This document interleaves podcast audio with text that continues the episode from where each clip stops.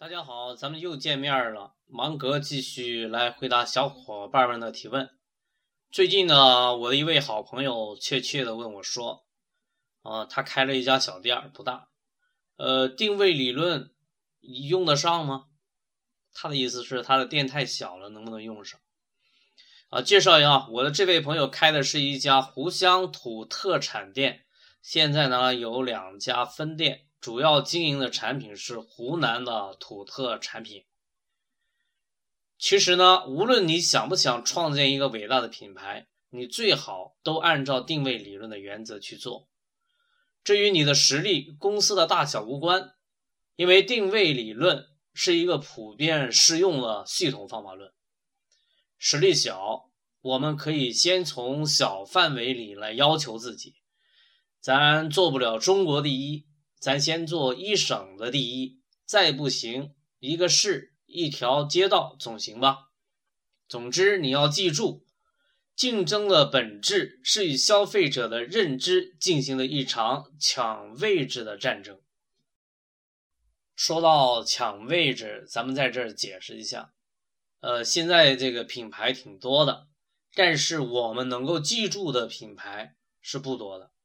这是我们心智的一个应对之策。比如说，我就问了很多朋友，啊，这个空调你都知道些啥品牌？一般回答就格力呀，啊，这个美的呀，啊，再往下说，基本上他就不知道了。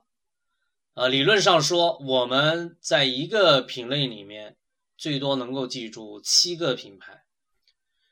无论大小，整个过程是一样的。先研究为谁服务，谁来买啊？买给谁啊？谁在用啊？竞争者是谁啊？消费者心目中有没有一个品牌已经抢先占了位置呢？整个这一套你都得走一遍。这还只是案头工作，然后你得在实践中去测试，最后才能把自己的定位给确定下来。因为这个定位是消费者给你的，不是你在案头上想的、写好了、规划好了、设计好的，那就是了。你必须从消费者给你的封号里面去最后确定它。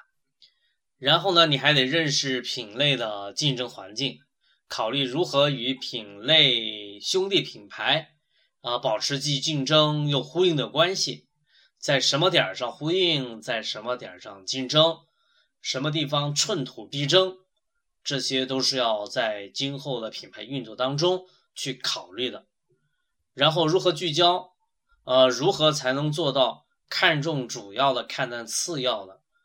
如何持久？